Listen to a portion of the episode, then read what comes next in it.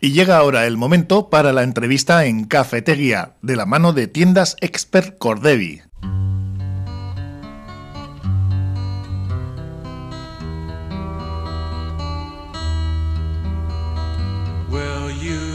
Y estamos con Javier Elorza, subinspector del Departamento de Prevención de la Diputación Foral de Vizcaya, y nos va a hablar pues sobre los conceptos de precisamente eso, ¿no? de cómo prevenir los incendios, qué hacer en el caso de que nos suceda un incendio y sobre todo eso, eh, decimos, el saber reaccionar, ¿no? Hola, ¿cómo estás, Javier? Eh, bueno, muy bien. Que es importante, ¿no? El momento es en el que de repente te encuentras en eh, un incendio envuelto, eh, estamos hablando principalmente de casa, ¿y qué es lo primero que hay que hacer?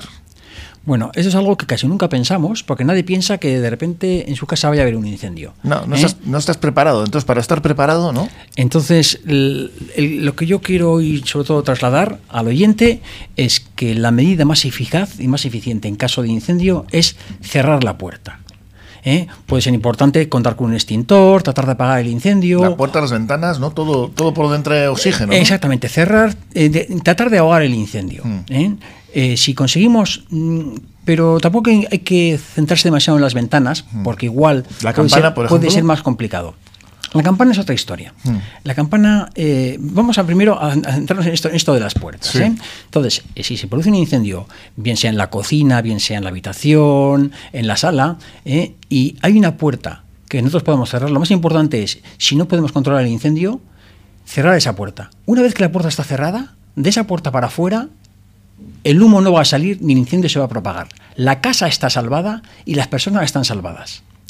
Si por precipitación nos vamos corriendo eh, asustados y dejamos la, puerta abierta, el humo saldrá, el fuego saldrá y, el humo inundará toda la casa y destrozará por, por, calor y por humo pues todo, lo, todo, todo el resto de la vivienda.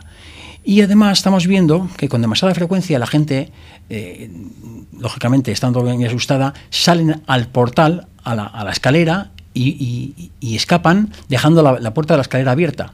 ¿Qué pasa entonces? Pues que el humo de ese incendio sale a la escalera, inunda la escalera y pone en peligro a todos los el resto de los vecinos. ¿eh? Entonces, lo más importante y el, mensaje principal que quiero trasladar hoy es, en caso de incendio, si no puedes controlarlo, en cuanto veas que no puedes controlarlo, sal, cierra la puerta, cierra todas las puertas de la, de la casa, al resto de puertas, para que si en caso de que algo, algo de humo saliera al pasillo, por ejemplo, pues no entre al resto de las, de las habitaciones. Coge las llaves de casa, importantísimo, pierde un poco de tiempo en coger las llaves de casa y sal de casa cerrando la puerta. Estamos hablando en el caso de que no puedas controlarlo. De que no puedas en el caso de que te veas con eh, fuerzas o mm, ganas, no sé si es la palabra, o te veas habilitado para quizás luchar contra esa propagación, eh, también los pasos serían los mismos, pero quedándote tú dentro, ¿o no? Hombre, eh, el incendio al final se va a producir en, un punto inicialmente relativamente pequeño. Si es un, un fuego pequeño, pues puedo intentar eh, controlarlo pues con un cojín, dándole golpes con un cojín, si es lo que está ardiendo estela o, em, con algo que tenga a mano. Y echarle agua es más complicado porque supone salir, llenar de agua un cubo, con lo que no se llena muy rápidamente, y en mm. ese tiempo el fuego puede evolucionar bastante. Es más eficaz generalmente tratar de darle golpes con algo, ¿eh? Eh, eh, y, tratar de, de, apagarlo con golpes. En caso de que no pudiera, se podía intentar eh, apagarlo con agua. Pero en general lo más... Pero en cualquier caso... Lo más rápido, ¿no? En caso, si yo voy a, echarle agua, lo que hago es al salir, cierro la puerta, mm. me voy a la cocina o al baño a coger agua, y antes de abrir abro la puerta con mucho cuidadito y veo cómo está la cosa. Si está mal, la vuelvo a cerrar y lo que hemos dicho, dejo todas las, las puertas de la casa cerrada, Salgo de la casa cogiendo las llaves, importante las llaves, ¿eh? y cierro. ¿Por qué? Porque cuando llegamos los bomberos, si alguien nos da la llave, podemos acceder rápidamente ¿eh? y sin romper nada. Claro, si llegamos y resulta que no tenemos llaves, estamos obligados a romper la puerta. No es sencillo romper una puerta de las, de las puertas modernas, hmm. reforzadas. Nos lleva mucho tiempo y es tiempo en el que el incendio sigue evolucionando y sigue generando daños. Cuando generalmente estos incendios se producen en la cocina y hay una puerta que da acceso a un balcón, por ejemplo, ¿también conviene cerrarla antes de salir? Lo ideal sería cerrar todo y salir con el objeto de que no salgan los humos, pero también, como bien he dicho antes, de que no entre el oxígeno. ¿eh? Porque si yo consigo cerrar el, incendio, el fuego, dentro de una habitación cerrada, que no tiene acceso de oxígeno por puertas o ventanas, ese fuego se va a venir abajo enseguida. En pocos minutos se va a quedar en un fuego de brasas. ¿Eh? Entonces ya a partir de ahí llegaremos nosotros y nos encontraremos con un fuego muy pequeñito que, ha causado muy pocos daños. Porque el propio humo lo que hace al final es, eh, bueno, que ahí se anega ¿no? de oxígeno, se, el fuego consume el oxígeno que hay en la habitación y bueno, como te pasa a ti, ¿no? Cuando estás respirando, al final no, no tienes de, dónde respirar, no hay, no hay, oxígeno, ¿no? Entonces eso es lo que hace que el fuego no crezca, ¿no? Todos hemos hecho muchas veces lo de poner una vela y ponerlo encima de un vaso, ¿no? Hasta que la vela se, se, apaga. Pues eso es lo que pasa en, una habitación. Tienes un fuego, un fuego que inicialmente es pequeño, aunque sea, pueda ir creciendo, pero si yo le cierro la entrada de oxígeno, ese, ese, fuego va a conseguir el oxígeno que hay dentro de la habitación y llega un momento que llene más oxígeno ¿eh? y por debajo del 16% de, de porcentaje de oxígeno en el aire, el fuego se viene abajo. Mm, hay muchos eh, fuegos diferentes, muchos tipos de fuegos. Me imagino que también ahí serán recomendaciones diferentes. Por ejemplo, un fuego mm, que está provocado en una cocina con aceite, eh, ¿qué tipo de medida más mm. la más rápida y eficaz? Hay tres causas eh, principales en los fuegos domésticos. La, la más habituales suelen ser, primero, el fuego en la cocina que es el típico olvido de que eh, te has ido a, al teléfono o has dejado, te has ido de la cocina dejando la sartén al fuego, ¿eh? ese, ese, mm. aceite se sobrecalienta, coge, coge llamas, las llamas alcanzan la, el, la campana extractora, que suele estar pues impregnada de, de, pues, de grasa, ¿eh? y que esa grasa coge fuego. Es un fuego muy aparatoso y difícil de controlar. ¿Vale? Hay eso, entonces, a la primera situación, la, la sartén ardiendo, ¿Cómo se, ¿Cómo se hace? Nunca, nunca moverla, ni por supuesto no echarle agua. Porque si le echamos agua, ese, agua, ese aceite va a saltar ¿eh? y, nos podemos quemar. Lo que hay que hacer es em, coger una tapa, intentar y, taparla, dejarla encima de la sartén, apagar el fuego y, taparlo con una tapa. Si no tenemos una tapa suficientemente a mano, el, el, tamaño suficiente, podemos coger una toalla o un trapo, humedecerlo en el grifo y ponerlo por encima, con mucho cuidadito, ¿eh? y eso también eh, va, a conseguir dejar el, la sartén sin oxígeno y ese fuego se va a venir abajo. Esa es la primera vez. Si por lo que sea ha cogido ya fuego la campana, eso ya es mucho más difícil de apagar. O contamos con un extintor cercano, ¿eh? que sí puede ser eficiente, pero si no tenemos extintor va a ser muy difícil hacer algo. Entonces ahí lo más, lo más adecuado sería cerrar todo y llamarnos a nosotros que vamos a, vamos a tardar. En Portugalete pocos minutos, porque estamos aquí al lado. Hmm. ¿Eh? En el eh, caso que comentas, eh, esto es lo que se suele hacer también, ¿no? Cuando, una persona se, se, bueno, se entra en llamas, ¿no? La propia persona, las prendas, etcétera, es echarle un ropa encima, ¿no? Eso es, cuando la ropa de alguien coge fuego por lo que fuera, lo que hay que hacer es, se suele decir que hay que echarse al suelo si está solo y rodar. Al rodar de alguna forma vas, vas machacando las llamas. Vas, vas, cerrando el, contacto con el suelo eh, y dejan de desaparecen las llamas. O si no, una, otra persona, pues con una, una, manta, con un abrigo, con algo, eh, ponérselo por encima y golpear suavemente eh, hasta que desaparezcan las llamas. Eso suele ser lo más habitual. De todas formas, no es normal que la coja, que la, que la mm, ropa de una persona coja fuego. El, pelo es muy inflamable, por ejemplo, ¿no? El pelo es muy inflamable, además es muy aparatoso. Hay que tener mucho cuidado, ¿no? Sí, hay que tener mucho cuidado. Los que tenemos algo de pelo, los que no tienen, estoy mirando a Ander Hilariño, que es el técnico, no tienen tanto problema si me permite la broma. Tienes barba, ¿eh, Ander? O sea que no sé yo. Y el eh, tomar contacto con el fuego, eh, tú me decías antes eh, que es importante, por ejemplo, que tengamos a mano o que es mm, recomendable, ¿no? Porque en otras ocasiones que hemos hablado aquí contigo también nos lo has comentado, tener un pequeño extintor en casa, ¿no? Sí, un extintor es importante en casa o, bien en la escalera. Ahora muchas comunidades tienen extintor en la escalera, que es mm. fácil salir, cogerlo ¿eh? y, utilizarlo dentro de la casa. ¿eh?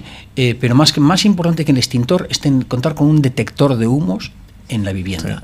eso, nos ibas a, a, decir hoy, ¿verdad? Sí, pero vamos a volver a lo de antes. las tres causas de incendio. Una es la cocina, que ya hemos hablado de ella. La segunda sería los aparatos eléctricos no suele ser habitual, ¿no? Si no suele ser habitual que el aparato eléctrico en sí empiece a arder por un problema interno, suele ser más habitual que la que el, la, regleta, el mm. enchufe, por mm. malas conexiones, ¿eh? Eh, haya sobrecalentamientos y empiece a arder.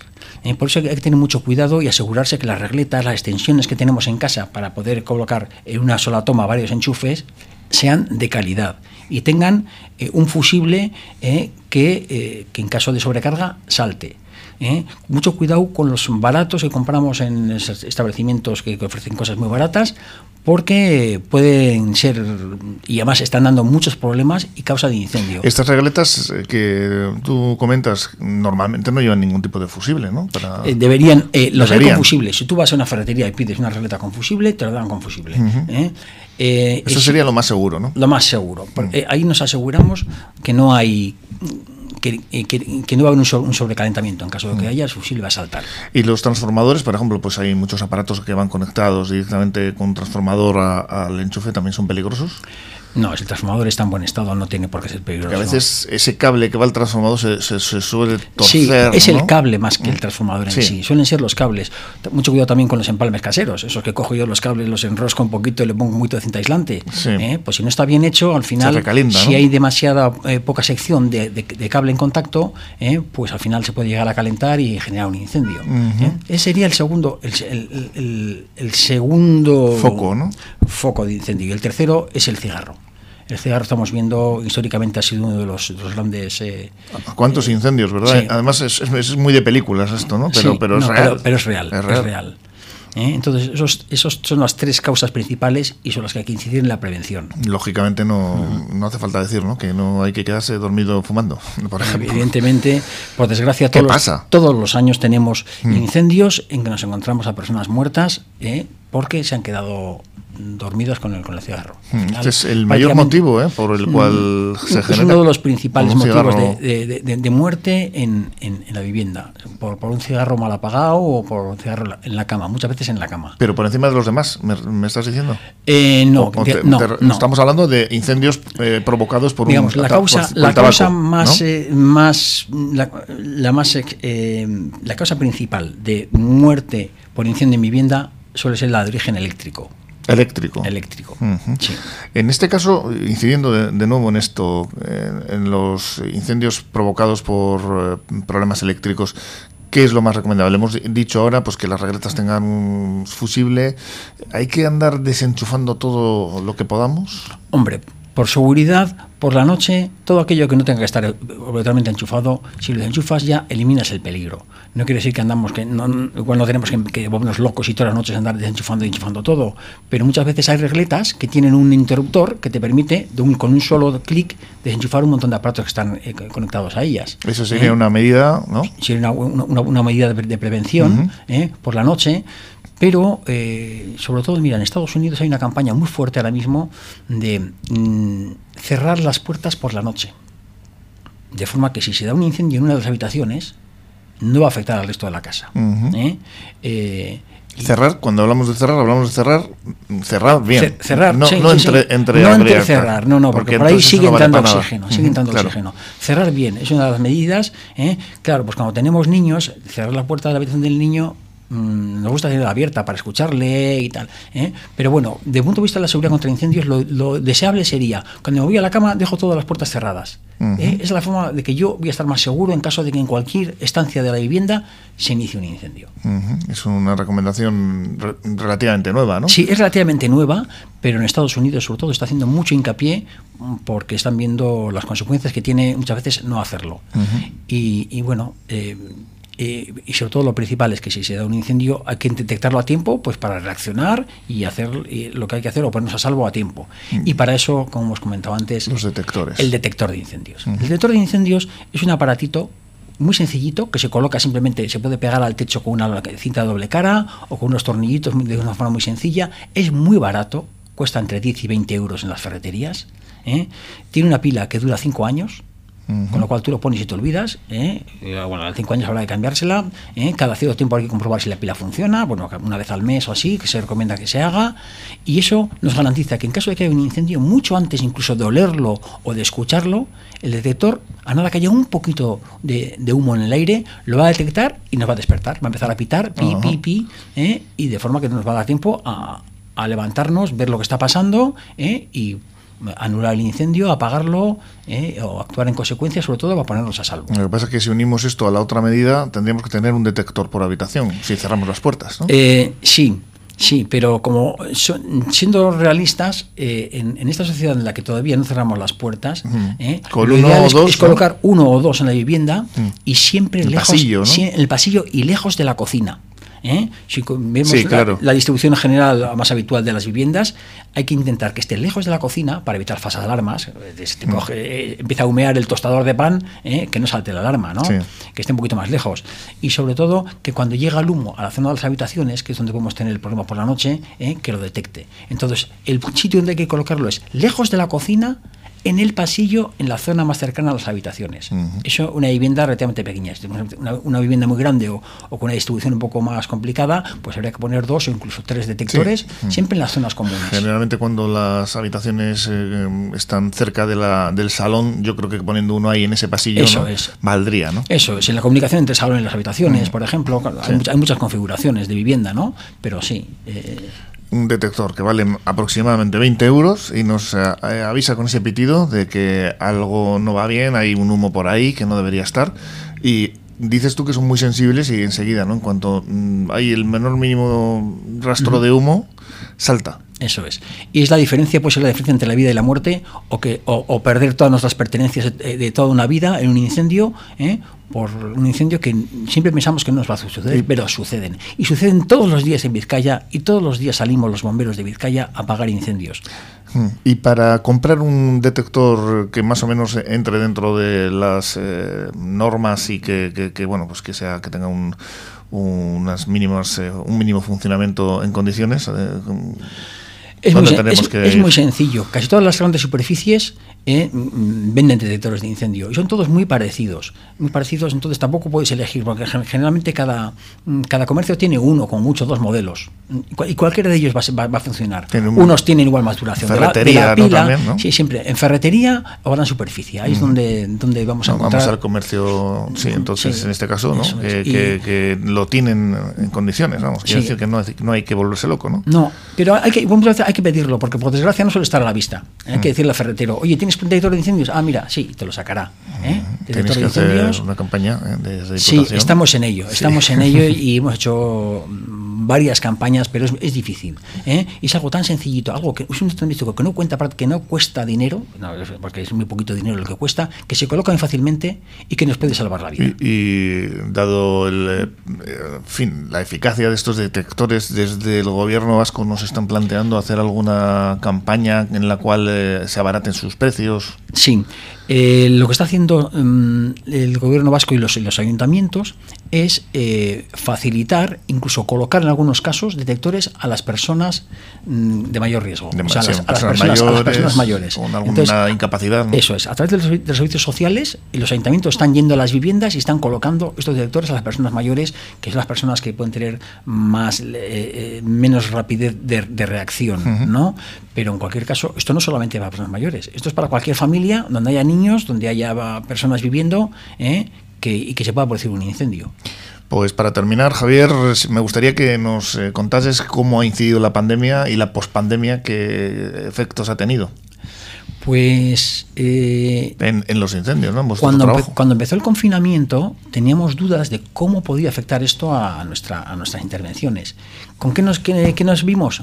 Que hubo, había muchos menos incendios, muchas menos, muchas menos, accide- muchos menos accidentes, ¿eh? a pesar de que la gente pasaba mucho tiempo en casa, pero como estaba en casa permanentemente, eh, hubo menos incendios en general menos, como he dicho, menos accidentes de tráfico, menos intervenciones de bomberos por esa vía. Por la Menos vía- contaminación por- menos- sí, por, la, por la vía de la gran emergencia. Sí.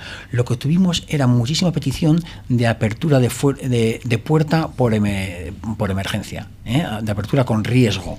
O sea, la clásica mm, hija que le llama a la madre, la madre no contesta al teléfono, la madre no contesta eh, a, a- la puerta, ¿eh? y, entonces mm, piensa, "Est- mi madre se ha muerto de, COVID. Eh, entonces nos, teníamos muchísimas llamadas de este tipo, en donde vamos nosotros, vamos va la policía y va la ambulancia, nosotros forzamos la puerta y vemos qué es lo que pasa dentro. La mayoría de las veces nos encontrábamos que no había ningún problema. Pues la madre estaba dormida, o la señora, o, o- o la, persona mayor No había oído no había oído el y- teléfono, y- ni el- eso ni el timbre, eso es, ¿no? Pues había quedado sin batería el teléfono, por lo que fuera, ¿no? Pero así que ha habido algunos casos, nos hemos encontrado con personas eh, caídas en el suelo, eh, mm, que nos pasa durante todo el año, ¿eh? siempre nos ha pasado eso. Este tipo de intervenciones tenemos con mucha frecuencia, pero en la época de pandemia hemos tenido más, porque la gente estaba con más miedo de que un familiar que no conteste eh, podía estar afectado por el COVID. También la falta de movilidad a las personas mayores les ha hecho mucho daño, porque el paseíto que en un momento dado activa todo lo que es el cuerpo, el tono muscular, eh, fíjate, pues eh, esto ha provocado que esas personas no pudieran salir de casa y si basta que tengas un problema de capacidad física, no te mueves, pues claro, lógicamente esto habrá generado más problemas en este sentido, ¿no? Sí, y nos hemos encontrado muchas caídas, en, muchas caídas, simplemente caídas, sin más. caídas que la persona luego no se puede levantar, eh, por eso es muy importante que las personas mayores siempre tengan eh, eh, alguien de confianza, que tenga, alguien tenga llaves de la vivienda, para que no tengamos que ir y romper una puerta con, todo, lo que supone, con todo lo que supone. Una segunda llaves. En este tipo de caídas me imagino que uno de los eh, mayores eh, problemas eran las duchas, ¿no? ahora mismo está muy de moda quitar las eh, duchas con, para las personas mayores con esas barreras ¿no? que tienen para, para entrar y salir. Sí, pero hemos tenido algún caso de esos. Pero muchas veces encontramos eh, en casos de caídas normales, eh, o caídas por, por desmayo, o, incluso gente que está en la cama y, se siente mal y no, se puede levantar. ¿eh? Y bueno, pues lo encontramos algunas horas y casi siempre con, con, la, buena fortuna de encontrarles con vida y llegan los, llegan los sanitarios, hacen cargo y, y la cosa acaba bien. Bueno, pues hemos repasado la prevención, hemos eh, repasado también un poco qué es lo que hay que hacer cuando nos vemos eh, en un incendio y, hablando, pues eso, de cerrarle la puerta al fuego, ¿no? Eso Ese es el mensaje principal. El mensaje ¿eh? principal, ciérrale la puerta al fuego. la puerta al fuego. Y también nos has hablado de, esos detectores, ¿no? Que importante. Y de cerrar las puertas, efectivamente, ¿no? Que es una tendencia que viene del otro lado del charco en cada habitación. Aquí ya no sé si vamos a ser capaces. Eso nos, llevará tiempo. Pero, pero, que en caso de incendio cerremos la puerta al salir, eso es lo fundamental. Cierra la puerta al fuego. Javier Elorza, subinspector del Departamento de Prevención de la Diputación Foral de Vizcaya. es que por estar aquí con nosotros. Y nada, te esperamos más adelante para seguir dando consejos y que todos tengamos muy claro qué debemos hacer en estas circunstancias y para evitarlas. Mías que